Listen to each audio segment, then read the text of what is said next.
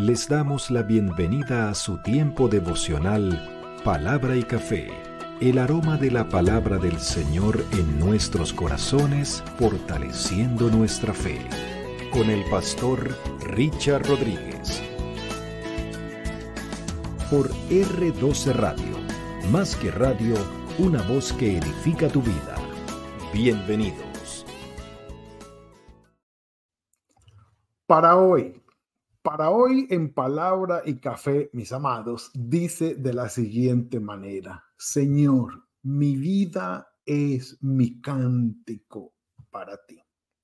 En esta nueva temporada en la que ya vamos avanzando, a ti cantaré mientras viva, vamos revisando los cánticos, las canciones registradas en la palabra del Señor por los autores sagrados y mirando en ella contexto, propósito, eh, enfoque y por supuesto dando ese salto hermenéutico de interpretación y aplicación para nuestras vidas. ¿Y qué nos puede decir esa canción para el día de hoy? Recordando lo siguiente, más que el ritmo, siempre fue más importante el contenido, el propósito el cuerpo, ¿sí? El, peso, el núcleo de la canción, de lo que se canta.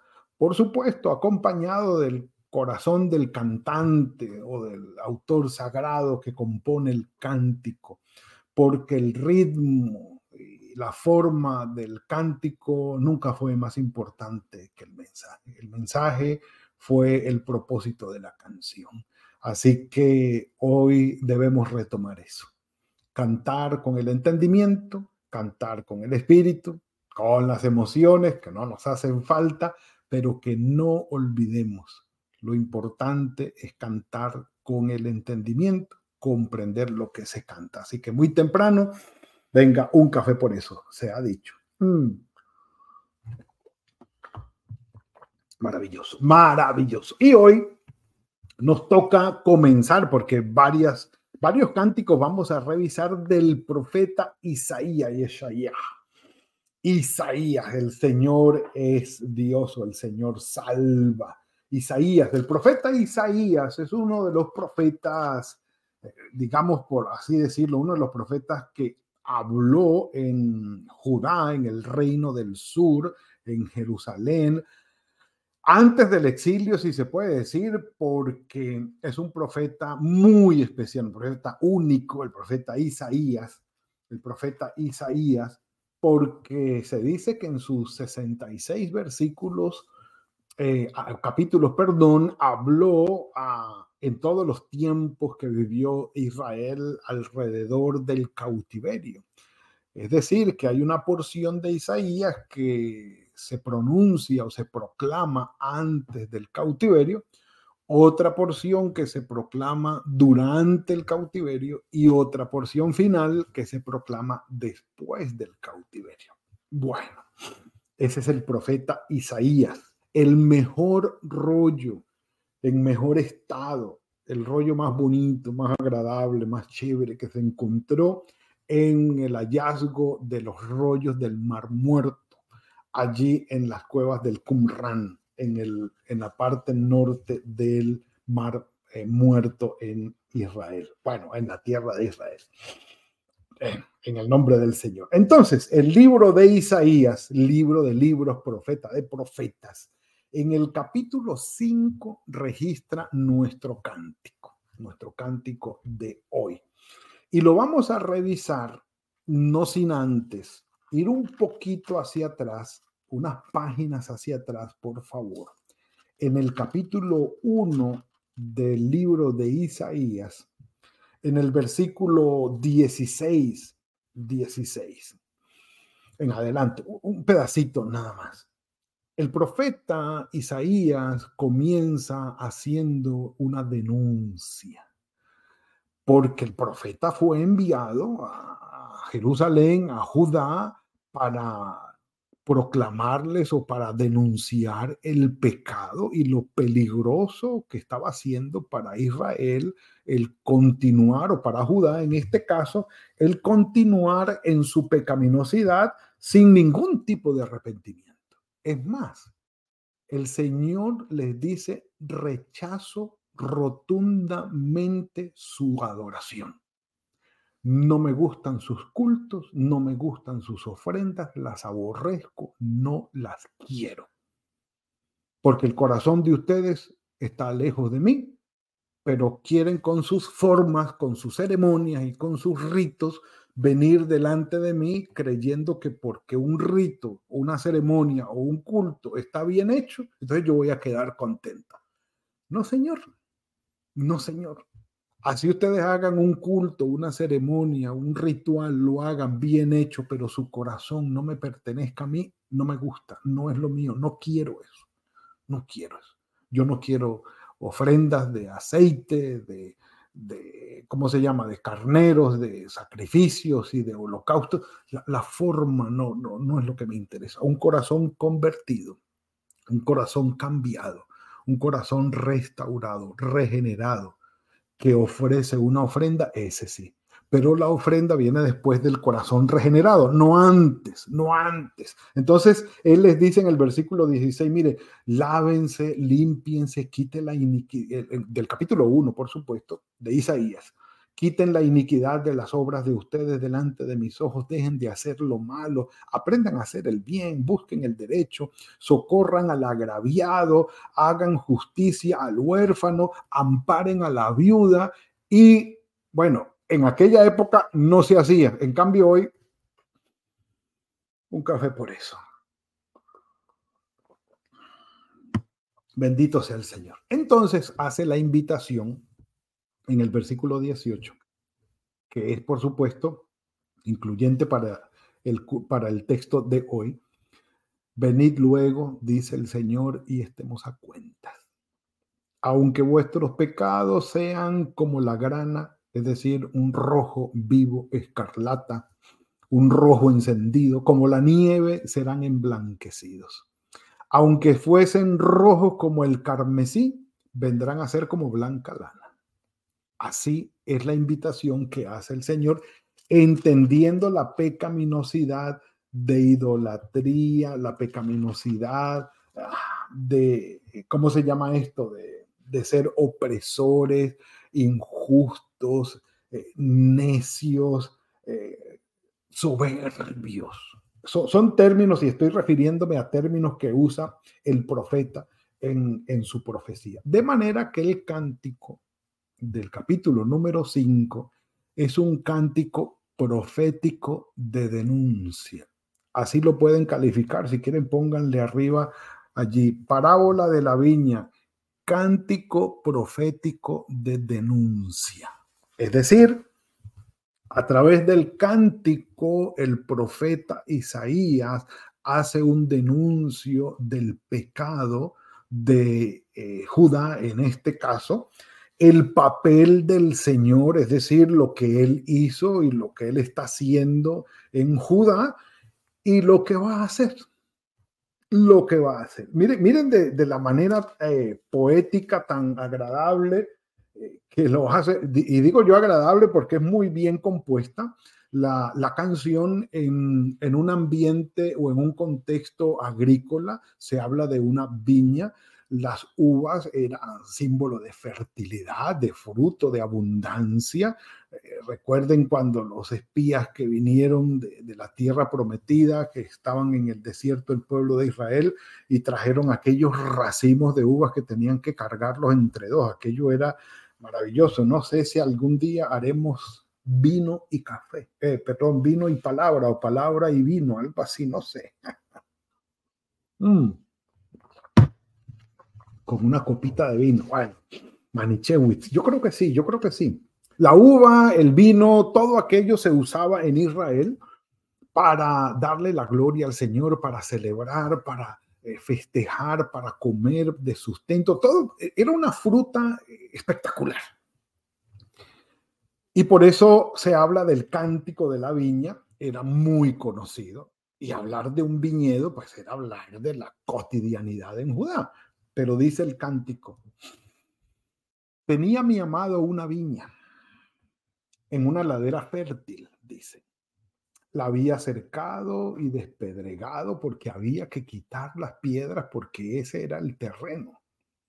No son como nuestros terrenos en nuestros países a veces que encontramos unas tierras agradables, suavecitas, si acaso tendrá una que otra piedra por allí, pero no, esto eran unos pedregales que había que quitar las piedras, eh, mejor dicho, eran piedras con tierra y no era tierra con piedras. Terrible. La había cercado y despedregado, el trabajo había sido arduo y plantado de vides escogidas, es decir, semillas certificadas había edificado en medio de ella una torre para vigilar o para quedarse allí y había hecho también en ella un lagar para procesar la uva y esperaba yo, o sea, la inversión fue grande. No fue que era un peladero allí, que hagamos allí cualquier cosa y paremos tres palos y ya ahí levantamos. No, no, no, no, no. Se invirtió tiempo, trabajo, esfuerzo, trabajo duro y, además de esto, dinero, muchos días de ardua labor para que la, la vid quedara bonita, para que el asunto quedara bien. Se invirtió, se invirtió mucho y fue costoso. Entonces, es lo que está diciendo la canción. ¿eh? Era lo que se hacía. Ahora pues, ah, perdón, dice, y había hecho también en ella un lugar y esperaba yo que diera frutas, perdón, uvas buenas, pero dio uvas silvestres, es decir, uvas agrias, uvas amargas que no sirven para hacer buen vino. Y se me está viniendo la idea de palabra y vino, yo creo, no sé. Mm. Ay, a lo mejor, a lo mejor, a lo mejor. Ahora pues, perdón, se movió esto. Vecinos de Jerusalén ya planteó la realidad de lo que pasó. Ahora llama a los vecinos como testigos y le dicen, vecinos de Jerusalén, varones de Judá, que ustedes saben de lo que estoy hablando. Ustedes saben de lo que estoy hablando. Dice, eh, juzguen ustedes entre mí y la viña, y mi viña. ¿Qué más podría hacer en mi, viña que yo no haya hecho en ella? ¿Hay algo más que se puede hacer? Se despedregó, se arregló, se puso bonito el terreno, se, se arregló el terreno, se le invirtió todo, buen trabajo, buena cerca, buena tierra, la torre, todo estaba, el lagarto estaba listo. Solamente esperábamos que la semilla que diera buen fruto, pero no inservible, el fruto es inútil. Como, como esperando yo que diera uvas buenas ha dado uvas silvestres, yo les mostraré ahora, dice el cantautor, les voy a mostrar lo que voy a hacer con mi viña, ¿sí? Eh, la quitaré o le quitaré, perdón, su vallado, es decir, su protección, y va a ser consumida derribaré su cerca y será pisoteada. Es como cuando uno tenía un conuco, los que saben de qué estoy hablando aquí, un conuco, una, una era, un terrenito donde sembraba y había yuca, había plátano, había eh, incluso también algunas maticas de tomate por allí, de cilantro, de cebollín, de olla larga, como decimos en Colombia y todo esto. Y bueno, cuando resulta que se dañó la cerca y decían, se metió o se metieron los burros al conuco. es decir, se le quitó la protección y el ganado y las bestias entraron y acabaron con todo. Las maticas de maíz que se habían sembrado se las comieron, todo lo que podían comerse se los comieron, los que no lo pisotearon porque la cerca o el vallado que la protegía se, cayó o de alguna manera se tumbó. Un café por eso. Y acabaron las vacas o las bestias con el conuco. Que les mostraré lo que yo voy a hacer ahora. Dice, le quitaré su vallado y será consumida. Derribaré su cerca y será pisoteada. Haré que quede desierta. No será podada ni cavada y crecerá el cardo y los espinos. Sí, un conuco abandonado, eso, eso es no, pues lleno de monte, lleno de monte, ya sin cuidado. Eh, que no derrame lluvia sobre ella, ya esto es algo divino, porque el Señor podía controlar eso. que no llueva, que no llueva, para que no haya fructificación. Ciertamente la viña del Señor, de la viña del Señor de los ejércitos es la casa de Israel y los hombres de Judá. Planta deliciosa, suya, esperaba juicio y hubo vileza, esperaba justicia y hubo clamor, no justicia, sino clamor por justicia, porque la injusticia pululaba. Entonces, este cántico de denuncia del profeta es una canción, como diríamos hoy, una canción de protesta social, una canción que denuncia el pecado y comienza con una figura muy conocida, eh, con algo que Dios ha hecho y, plantea la figura y el daño que se recibió, pero al final aclara para que no queden dudas y como que decir eh, sin el versículo 7, que es la, digamos, la explicación de la viña, eh, el cantautor no deja la canción allí, inconclusa, y que cada quien saque sus conclusiones y el que entendió, entendió. No, él no quiere dejar eso a la imaginación de la gente. Él dice, vengan, para que no nos enredemos, la viña es fulano, el labrador es sutano y lo que pasó fue esto y esto y esto. Para que no haya duda y que no, la cancioncita está chévere, no, no entendí, no, no entendí, no, al final se da la explicación. Punto. Lamentablemente no hubo cambio, que era lo que se esperaba con la canción, no hubo conciencia de pecado y literalmente lo que la canción profética de denuncia que entonó Isaías decía, se cumplió. Se cumplió. El Señor quitó la protección de Judá, vino Babilonia, entró, derribó, pisoteó y aquello quedó convertido en un muladar, en un peladero. Hasta que se cumplió el propósito del Señor y vino la reconstrucción. Mis amados, solo para que lo tengamos nosotros en cuenta. Bueno, pongámoslo de esta manera para que lo veamos mejor. Mateo, perdón, Lucas capítulo 6. No es buen árbol el que da malos frutos, ni árbol malo el que da buen fruto. Porque cada árbol se conoce por su fruto. Pues no se cosechan higos de los espinos, ni las zarzas se vendimian de las uvas. El hombre bueno, y la mujer por supuesto, del buen tesoro de su corazón saca lo bueno. Y el hombre malo del mal tesoro de su corazón saca lo malo. Porque de la abundancia del corazón habla la boca.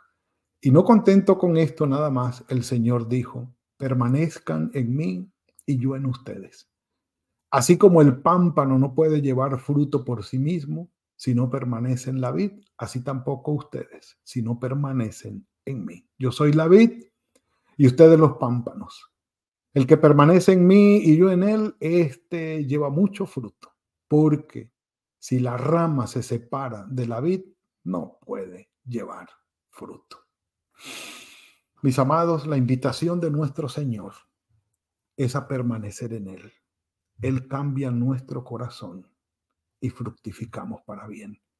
La figura de la vid, de esa misma vid que mencionó Isaías en el capítulo 5, el Señor Jesucristo la retoma en Juan 15 y dice, la vid soy yo, ustedes son las ramas. ¿Quieren dar fruto y quieren dar buen fruto? Péguense a mí, permanezcan en mí Luego la savia mía va a pasar hacia ustedes, va a transformar sus corazones y del corazón transformado van a salir buenos frutos, buenas obras, buenas decisiones, buen trabajo para la gloria del Señor.